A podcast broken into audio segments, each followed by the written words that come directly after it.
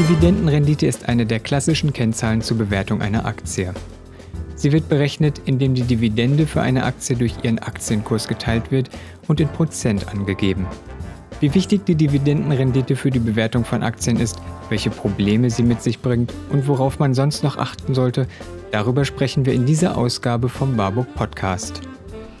Ja, ich freue mich, dass wir heute wieder einen Gast bei uns haben, Professor Peter Seppelfricke. Er ist äh, Professor für Finanzwirtschaft an der Hochschule in Osnabrück. Und äh, vielleicht, Peter, erzählst einfach ein paar Dinge über dich selbst, damit unsere Zuhörer und Zuschauer dich ein bisschen besser kennenlernen. Ja, gerne, Carsten. Ja, das Wichtigste ist, wir haben zusammen studiert in Kiel, gemeinsam Volkswirtschaftslehre studiert und gemeinsam auch mit Schwerpunkt Ökonometrie. Ein bisschen zeitversetzt, deswegen kannten wir uns damals noch nicht in Kiel.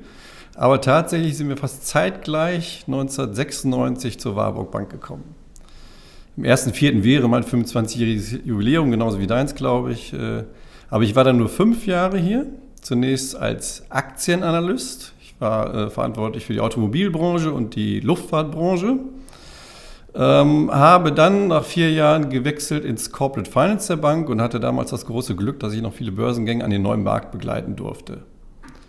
Äh, 2001 bin ich dann tatsächlich gewechselt an die, an die Uni in Osnabrück und ich lehre da Finanzwirtschaft und Finanzdienstleistungen. Und da habe ich das große Glück, dass ich etwas lehre, was mir sehr viel Spaß macht. Die Analyse der Finanzmärkte finde ich immer sehr interessant und ich kann vieles von dem, was ich hier gelernt habe, noch mitnehmen. Okay, du bist ja, ich sag mal, nicht nur in der Lehre, äh, sondern ja auch tatsächlich in der Praxis unterwegs. Also zum einen mhm. hast du natürlich äh, mittlerweile auch einige Bücher geschrieben ähm, die vielleicht nicht nur für Studenten interessant sind, sondern vielleicht auch für, für Anleger, Kapitalanleger oder vielleicht auch für mhm. äh, Unternehmensvorstände interessant sind. Ähm, und darüber hinaus bist du ja auch Geschäftsführer eines Unternehmens, der Value Investor Research GmbH. Was machst du da? Äh, da ähm, mache ich Research für institutionelle Anleger, insbesondere für Asset Manager. Ne? Tatsächlich habe ich meinen ersten Kunden dann gewonnen in Osnabrück, einen, einen Asset Manager für den ich dann tatsächlich hoffentlich möglichst fundiert und professionell dann die Märkte analysiere. Aber mein Ziel ist es natürlich auch noch andere Kunden zu finden und wer weiß, vielleicht ergeben sich da auch noch Überschneidungen. Das kann gut sein.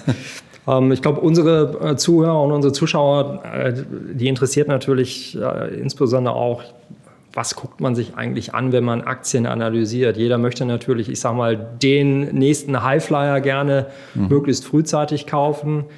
Ähm, was sind äh, Kennzahlen, die aus deiner Sicht wichtig sind und die vielleicht, ich sag mal, auch jeder mhm. normale Anleger, der jetzt kein großes Universitätsstudium äh, abgelegt hat, sich angucken sollte? Worauf sollte man achten? Also ich gucke schon auf klassische Kennzahlen natürlich. Erstmal, um, um vielleicht ein Gefühl dafür zu bekommen, welche Aktien günstig oder teuer sind. Das sind tatsächlich so Kennzahlen wie Kurs-Gewinn-Verhältnis oder auch Enterprise Value zu EBITDA.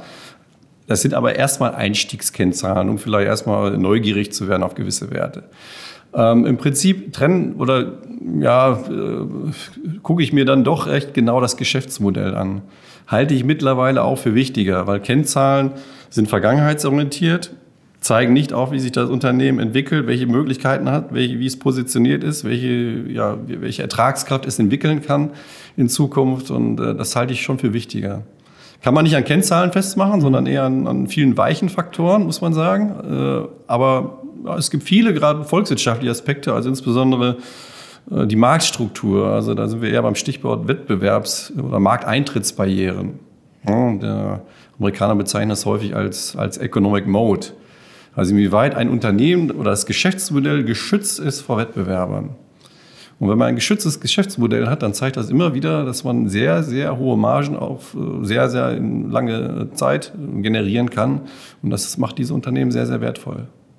Okay, also ich sag mal so, mhm. Markteintrittsbarrieren zu analysieren, das ist wahrscheinlich so für den normalen Anleger ja nicht unbedingt so einfach, weil da muss man schon relativ tief ja in die Materie eindringen. Ne?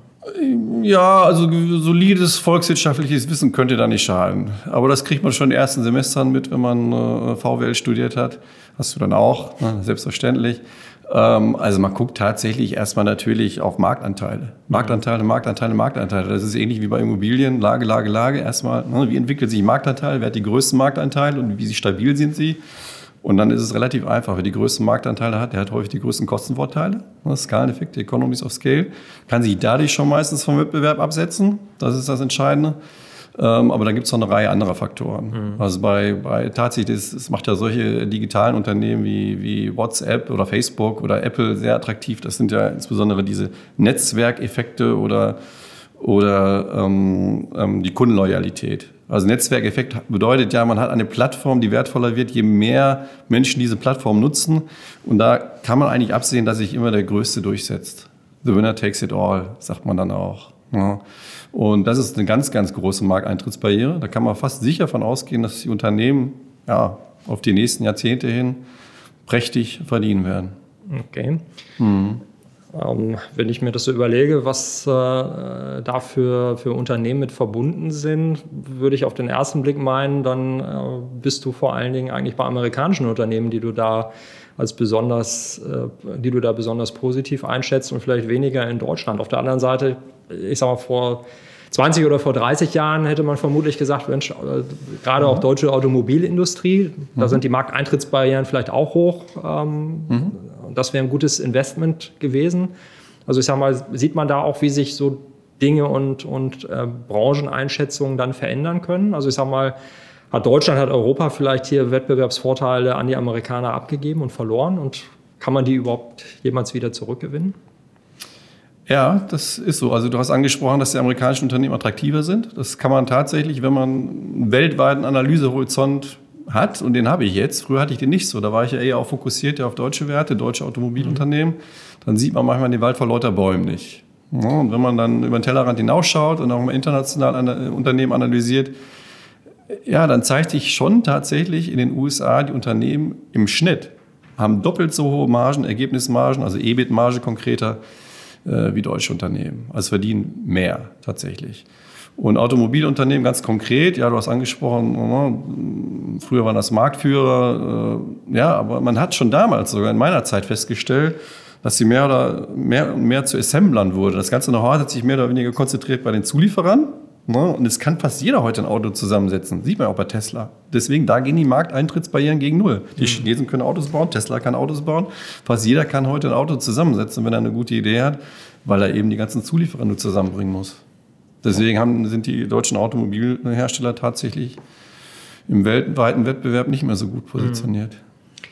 Ich würde gerne vielleicht nochmal auf äh, das Thema Unternehmenskennzahlen zurückkommen. Ich sage mal, mhm. ein, eine Kennzahl, die auch gerade ja in Deutschland und die bei vielen deutschen Anlegern im Fokus steht, ist so etwas wie eine Dividendenrendite. Mhm. Wenn man sagt, Mensch, wenn ein Unternehmen eine hohe Dividende zahlt, das ist ja toll, das ist für mich ja quasi so ein regelmäßiger äh, Einkommensfluss, der damit auch verbunden ist. Ähm, also sind doch eigentlich Unternehmen mit einer hohen Dividendenrendite eine besonders attraktive Anlageklasse. Ich weiß, dass du das etwas anders siehst. Du hast dazu auch vor einiger Zeit ja mal was veröffentlicht, ist auch in Focus Money erschienen. Mhm. Vielleicht kannst du mal erzählen, wo du deine mhm. Probleme mit diesem Thema der Dividendenrendite hast. Das Problem, auf das Problem hat mich gebracht tatsächlich mein Vater. Durch eine ganz banale Aussage. Ich habe ihm irgendwann mal erzählt, im deutschen Aktienmarkt kann man eine Dividendenrendite von etwa zwei bis drei Prozent erzielen. Und da hat er gesagt, Nee, das stimmt doch gar nicht. Ich habe doch meine Aktien schon seit 20 Jahren. Seitdem sind die Dividenden deutlich gestiegen. Ich habe doch eine wesentlich höhere Dividendenrendite auf meine Aktien, die ich vor 20 Jahren zum niedrigen Kurs gekauft habe. Und so ist es. Mhm. Es ist, die Dividendenrendite ist eine sehr statische Kennzahl. Der jetzige, die jetzige Dividende wird ins Verhältnis zum jetzigen Kurs gesetzt. Die meisten Anleger halten aber Aktien nicht nur ein Jahr, sondern mehrere Jahre. Und dann ist es natürlich nicht nur entscheidend, was kriege ich jetzt für eine Dividende, sondern welche Dividenden bekomme ich in Zukunft. Das ist eigentlich viel wichtiger. Und das kann man auch abbilden, auch in eine Kennzahl. Ähm, das ist sogar auch ein bisschen Basic Wirtschaftsstudium, das ist ein interner Zinsfuß. Man kann aus dem Anfangsinvestment, was der jetzige Kurs ist, und aus den zukünftigen Erträgen, die Dividenden, kann man einen internen Zinsfuß ausrechnen. Hast du vor Urzeiten auch mal gemacht? aber, lange her, aber, lange her, aber ja, kannst du dich so schwach erinnern? So, so ein bisschen klingelt da noch was. Genau, deswegen ist es äh, im Prinzip einfache Finanzmathematik. Aber das Entscheidende ist dann, dass man eben nicht nur die jetzige Dividende vor Augen hat, sondern auch die zukünftigen. Okay. Und dann ist man tatsächlich eher bei den wachstumsstarken Unternehmen. Dann landet man nicht bei denen, die jetzt aktuell vielleicht eine hohe Dividende haben, was und einen vergleichsweise niedrigen Kurs, weil vielleicht das Geschäftsmodell gerade nicht attraktiv ist, sondern dann landet man eher auch bei den Unternehmen, die vermutlich in den nächsten Jahren deutlich höhere äh, oder ja, sehr hohe Dividendensteigerungen haben werden. Okay, also ich sage mal, so der reine Blick auf die Dividendenrendite, die wird ja beispielsweise auch für Indizes berechnet, mhm. hätte man ja eigentlich immer den Eindruck, dass beispielsweise der DAX interessanter und attraktiver ist als jetzt der S&P 500. Ich glaube, die Dividendenrendite beim DAX liegt, wie du schon sagtest, zwischen zwei, aktuell vielleicht eher bei drei Prozent, beim S&P wahrscheinlich irgendwo zwischen ein und zwei Prozent.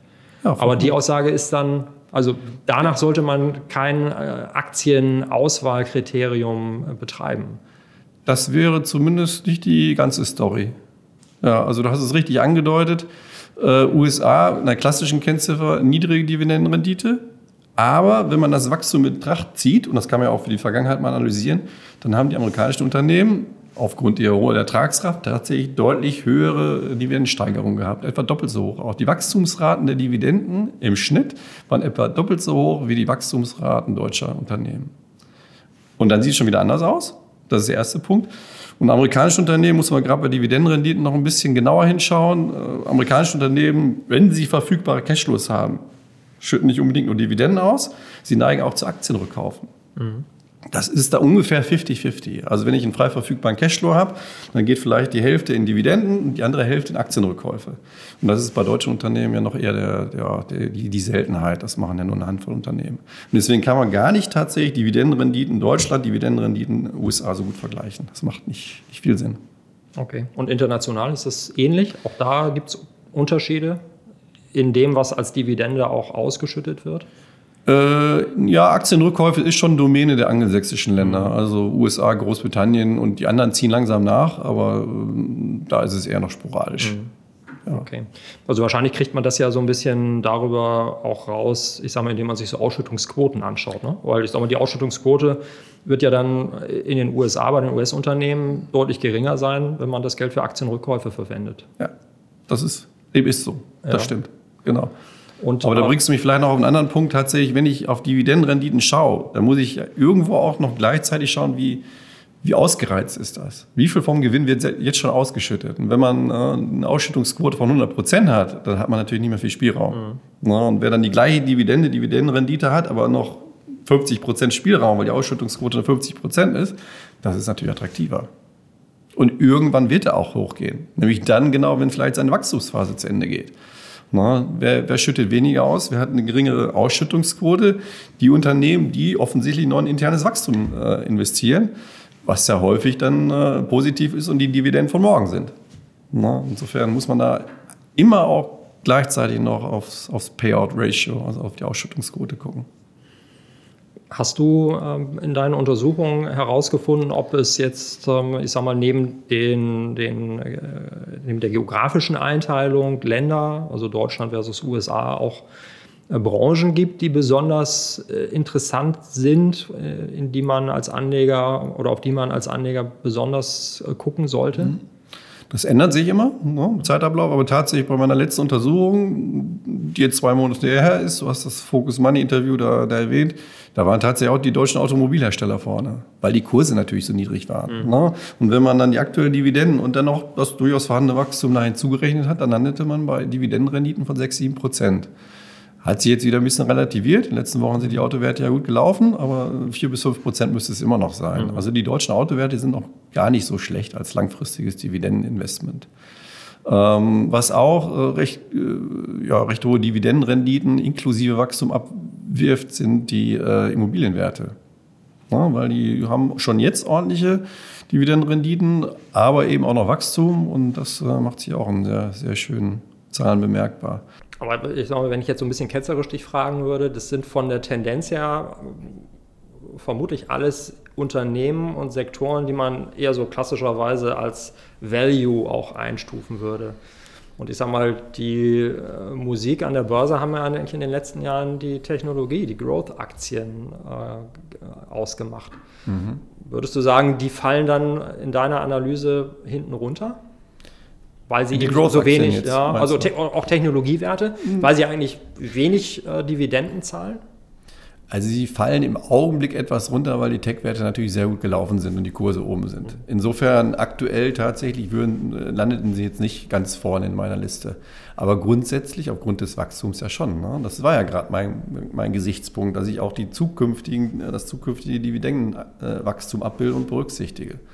Und ich habe ein Beispiel auch in dieser Analyse drin gehabt, das war Apple. Ähm, die Dividende von heute ist doppelt so hoch wie der Kurs von vor 20 Jahren. Wenn ich vor 20 Jahren die Apple-Aktie gekauft hätte, hätte ich heute die Dividendenrendite auf diesen Einstiegskurs von etwa 200 Prozent. Also die sind gerade drin. Also in den Überlegungen sind sie drin, aber tatsächlich aktuell in den Listen nicht, weil sie halt, halt einfach zu gut gelaufen sind. Okay. Ähm, als ich mich so ein bisschen äh, mit den Dingen beschäftigt habe, die dich so umtreiben und die du äh, publizierst, bin ich äh, unter anderem neben den Dividendenkönigen auch auf das Thema der Aktionärsrenditen äh, mhm. äh, gestoßen. Ähm, da kommen dann nachher aber äh, andere Titel und andere mhm. Unternehmen raus, als wenn man in Anführungszeichen nur auf Dividende und auf das Dividendenwachstum mhm. schaut. Kannst du uns noch mal ein bisschen erläutern, was du bei den Aktionärsrenditen anguckst? Und wäre das dann deine bevorzugte Kennzahl? Also würdest du die als Anleger tatsächlich in den Vordergrund stellen, wenn es darum geht, auch Einzeltitel auszuwählen? Also wenn ich eine Kennzahl auswählen müsste, dann wäre sie das, weil sie tatsächlich die meisten Informationen berücksichtigt. Also jetzt muss man ein bisschen ausholen. Also die Kennzahlen, die wir jetzt auch schon hier gestreift haben, Kurs-Gewinn-Verhältnis, Enterprise Value, EBITDA, Dividendenrendite, sind wie gesagt alle statische Kennzahlen, vergangenheitsorientiert oder den aktuellen Gewinn nehme ich da immer mehr oder weniger äh, zur Bewertung. Das greift immer zu kurz, gerade eben Wachstumsunternehmen, den attraktiven Wachstumsunternehmen. Und auch da war die Idee, nehmen nicht nur ne, die aktuellen Gewinne, sondern auch die prognostizierten zukünftig zu erwartenden Erträge und Gewinne und errechne daraus, ähnlich wie bei der Dividende, dann auf den aktuellen Kurs eben auch einen internen Zins Den habe ich dann auch Aktionärsrendite genannt. Mhm. Aber dann ist es nicht nur eben die Ausschüttung, die in den Wert einfließt bei der Aktionärsrendite, sondern ne, Gewinn ist ja tatsächlich ein Teil ist Ausschüttung, ein Teil sind einbehaltene Gewinne. Und bei den einbehaltenen Gewinn schaue ich dann immer noch, wie verzinst sich das weiter? Das ist der Return on Investment auf diesen nicht ausgeschütteten Gewinn. Ne? So kannst du dir das vorstellen. Also man hat sozusagen die Erträge, die ausgeschüttet werden, die schaffen eine Rendite und die einbehaltenen äh, schaffen auch eine Rendite und bei dem umso mehr, der umso mehr sogar einbehält und eine höhere Rendite darauf erwirtschaftet, den höchsten Return mit dem einbehaltenen Geld erwirtschaftet. Und das fließt alles in die Aktionärsrendite ein. Ja, und dann tatsächlich sind dann regelmäßig auch attraktive Wachstumsunternehmen in meiner Tabelle dabei. Mhm. Das wären sie beim Kurs-Gewinn-Verhältnis oder auch bei der Dividendenrendite nicht. Na, aber du siehst dann regelmäßig, dass da auch Apple auftaucht oder, oder äh, Alphabet oder Microsoft, die sind dann immer in der Liste auch dabei. Hast du bei diesem ja. Thema Aktionärsrenditen quasi das Copyright, hast du das erfunden oder ist, ist das eine Kennzahl, die ja. schon auch andere verwenden? Weil ich sag mal, sie ist jetzt ja nicht so gängig wie ein Kurs-Gewinn-Verhältnis oder wie eine Dividendenrendite. Äh, ja, habe ich schon erfunden. Ich wurde inspiriert. Also es wäre jetzt zu viel gesagt, wenn ich jetzt sagen würde, das sind Ideen, die, die ausschließlich in meinem Kopf gewachsen sind. Aber in der Form ist es schon, schon von mir konkretisiert worden, ja. Also ich habe bei vielen sogenannten Value-Investoren in den USA gesehen, dass solche ähnlichen Ideen bei denen im Kopf rumschwirren. Die nannten das dann auch Forward Yield, äh, zukunftsgerichtete Rendite, haben das aber immer so ein bisschen ad hoc-mäßig hergeleitet. Ich habe das schon ganz konkret auch fundiert, denke ich, und wasserfest hergeleitet. Mhm. Aus einem letztendlich auch äh, umfassenden Discounted Cashflow-Modell. also das äh, ist schon eine fundierte Kennzahl. Mhm. Aber so alles in allem, ja. ich meine, wenn ich ähm, das mal versuche so zu, zusammenzufassen, mhm. was du jetzt erzählt hast, ist ja schon, betreibst du eine Menge Aufwand. Und ich sag mal, mhm. viele Anleger haben ja gar nicht so viel Zeit, sich wirklich so tief mit den Dingen zu beschäftigen. Die lesen häufig ja irgendwo in der Zeitung etwas oder mhm. müssen sich auf das verlassen, was ihnen ihre Anlageberater erzählen. Ähm, hättest du einen Rat also an einen Anleger, wie er mit möglichst einfachen Mitteln dann doch äh, zu guten ähm, Investmententscheidungen kommen kann? Oder sagst du, so einfach ist es einfach nicht? Ich fürchte, so einfach ist es einfach nicht. Die Welt ist halt doch leider komplexer, die Unternehmen sind komplexer und die Geschäftsmodelle sind nicht immer einfach zu verstehen. Ähm, von daher äh, kann man es häufig nicht reduzieren auf eine Kennzahl. Man muss sich das Ganze angucken. Okay. Ja. Also man braucht Know-how und profundes ja, Wissen. Ja, also letztendlich Tatsächlich. Am Ende ist es viel betriebswirtschaftlich und volkswirtschaftliches Know-how. Ne? Ich habe ja eben angedeutet, man muss die Rahmenbedingungen gut analysieren, aber auch das Unternehmen eingehend analysieren, die Zahlen eingehend analysieren, die Bewertung eingehend analysieren und am Ende komme ich zu einem Urteil. Natürlich kann man das grob machen, aber dann äh, muss man sich ja natürlich nicht wundern, wenn man vielleicht wichtige Sachen übersehen hat. Okay, prima.